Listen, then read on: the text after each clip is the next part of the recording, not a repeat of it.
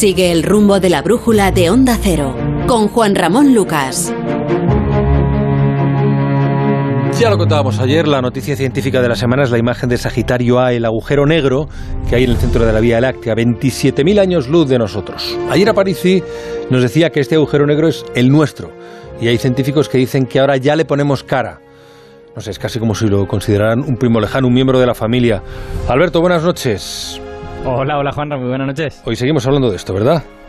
Hombre, claro que seguimos hablando de esto. Y es que, y es que en cierta manera, este agujero negro es un poco parte de la familia. O sea, yo, mi, mi sensación personal, por lo menos, es que es parte como de la banda sonora de mi vida científica, ¿no? Que tú estás haciendo cosas y de vez en cuando, pues lees un artículo en el que hablan de él, pues lees cómo se las ingenia la gente en los años 90 para medir la masa, que es de 4 millones de veces la masa del Sol. A pesar de que no lo podemos ver, hemos podido medir la masa. Y viendo todas esas cosas, de no podemos ver el agujero negro, sin embargo. Y ahora de repente eso se ha acabado, porque ahora ya lo podemos ver. Y por si alguien no ha podido ver la foto todavía, aunque me extraña porque ha estado en todas partes, vamos a describirla un poquito muy brevemente. Lo que se ve en la, en la foto esa es una especie como de rosquilla y el centro, donde parece que esté vacío, en ese centro es donde está el agujero negro.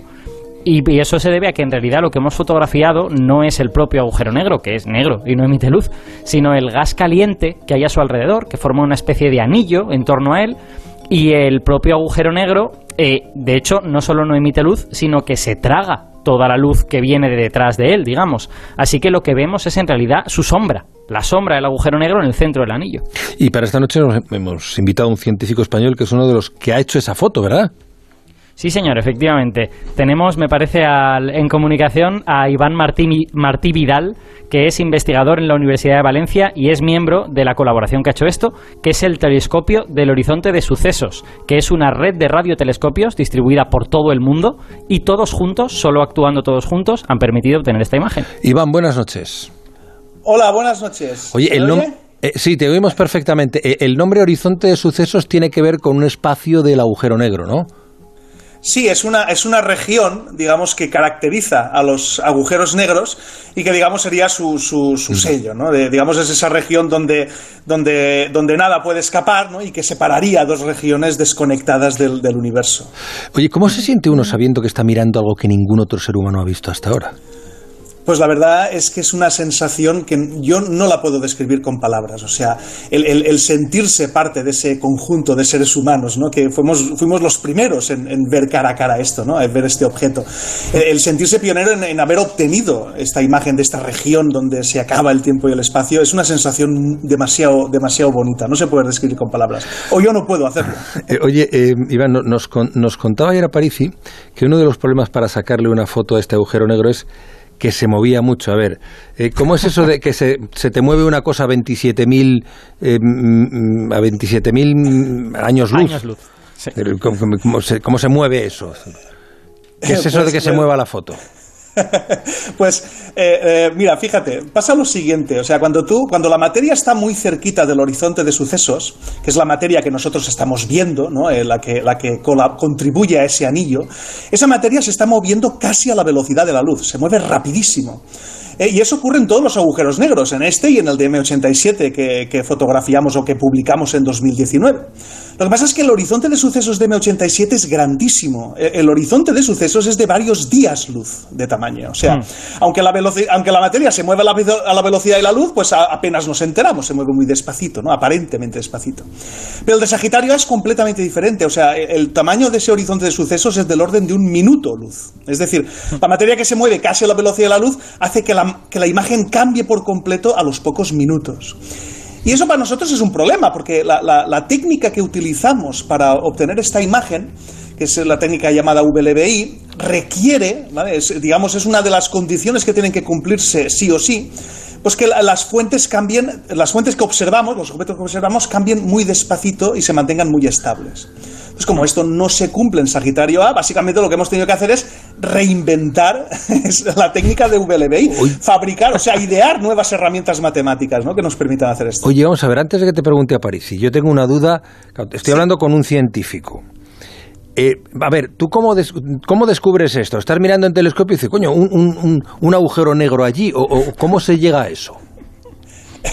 Pues la verdad es que eh, existen evidencias indirectas, ¿no? Tú vas llegando poco a poco a la conclusión de que ahí tiene que haber un agujero, un agujero negro. Hoy en día sabemos que en el centro de prácticamente todas las galaxias existen agujeros negros supermasivos.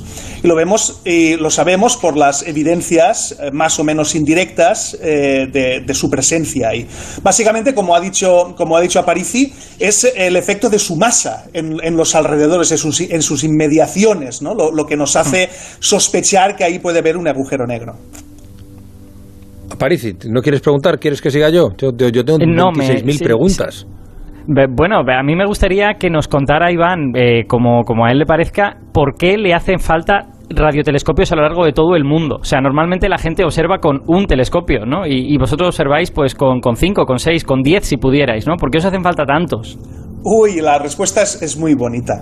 Fijaos que, estos agujeros negros, sus imágenes en el cielo son minúsculas. O sea, esa, esa comparación de, un donut en la luna es cierta. O sea, se ve muy chiquitín. Fijaos que estamos hablando de un agujero negro que, tiene un anillo de tamaño de, pocos minutos luz y está a 27.000 años luz. O sea, compara minutos con, decenas de miles de años. ¿no? O sea, la, distancia es grandísima en proporción a su tamaño. Entonces se ve muy pequeñito en el cielo. Eh, hay un fenómeno que se llama diferencia ¿no? que lo que hace es eh, que emborrona las imágenes que tú tomas de algo con cualquier instrumento, sea una cámara de fotos, sea un telescopio, sea incluso el, el, ojo humano. ¿no? La difracción siempre está ahí. Y la difracción lo que hace es que emborrona las imágenes, de manera que la única forma de evitarla o de minimizarla es usar instrumentos muy grandes. O sea, cuanto más detalles quieras tener en una imagen, más grande tiene que ser tu telescopio o tu instrumento óptico, tu cámara de fotos. ¿no? Entonces, para agujeros negros tan pequeñitos necesitamos un telescopio del tamaño de todo un planeta. A mí me gusta llamarlo el telescopio de la muerte, ¿no? Para los fans de Star Wars. O sea, un, telescopio del tamaño de toda la Tierra, ¿no? Eh, no tenemos a Darth Vader que nos ayude a construirlo, así que hay que echar mano de la imaginación. ¿no? Y, la interferometría, que es la tecnología que utilizamos en, el, en, el, EHT, nos permite eso, nos permite combinar las señales que llegan a distintos telescopios distribuidos por la Tierra y eh, de alguna manera simular una especie de lente virtual en un ordenador, eh, combinar los datos que llegan a todos esos telescopios y enfocarlos virtualmente en un ordenador que hace de lente. ¿no? De manera que convertimos a toda la Tierra en, una máquina de fotografiar agujeros negros, ¿no? toda ella en un telescopio. Oye, em, vamos a ver, si eso está a 27.000 años luz, puede que ya no exista. Eh, no, no, sigue ahí, sigue ahí. O sea, los agujeros negros eh, sobreviven, sobreviven durante mucho tiempo. Eh, Pero esa imagen, esa imagen, si viaja, es decir, perdóname, no, no, es que todas estas cosas me parecen fascinantes, pero me pierdo en el espacio. 27.000 años luz de distancia. Bien. entonces, la imagen que nos llega tiene 27.000 años, o se produjo hace 27.000 años. Efectivamente. Vale, y eso puede que. Y estáis seguros de que no ha cambiado. No, no, el agujero negro está ahí, o sea, ha estado ahí, está ahí y estará ahí, porque los agujeros negros, digamos, eh, son, son eh, muy longevos, duran mucho. O sea, pero efectivamente, o sea, la luz que ha captado nuestro telescopio se emitió hace 27.000 años. Sí, sí. Juanra, si me, si me dejas que ponga un detallito en ese sentido. es, es, maravilloso. Claro, en, teoría de la relatividad, cuando uno descubre este asunto de que nada puede viajar más rápido que la luz, también descubre una cosa adicional, que es que eh, la noción de presente, que nosotros tenemos muy presente, nunca, nunca mejor dicho, o sea, nosotros siempre estamos pensando qué estará haciendo no sé quién ahora mismo, ¿no? Y eso aquí en la Tierra, eh, a velocidades normales, con distancias pequeñas, esa pregunta tiene sentido.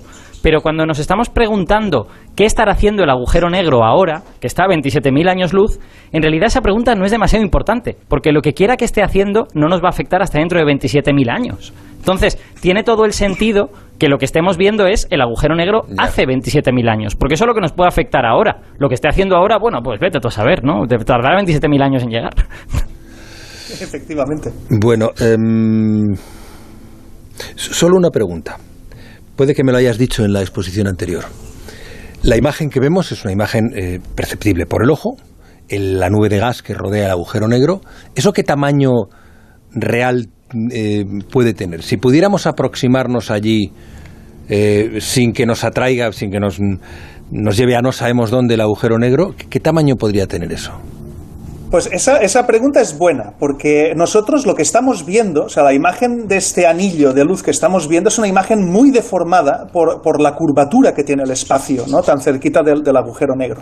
Entonces vemos una imagen amplificada, o sea, nosotros vemos una imagen de, con un diámetro de unos tres, eh, tres minutos y medio luz.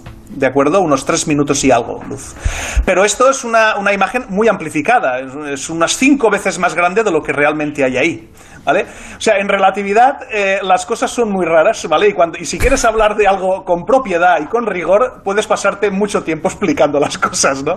Pero básicamente sí. estamos hablando de, de, de, de regiones que tienen del orden de la decena o las pocas decenas de millones de kilómetros, pero la imagen que nosotros estamos viendo está muy deformada, es decir, está muy amplificada y muy deformada. No, no, estamos viendo lo que realmente hay ahí, sino cómo la luz transmite esa información. Y la luz eh, tiene trayectorias curvadas, porque el espacio mismo está curvado en esa región.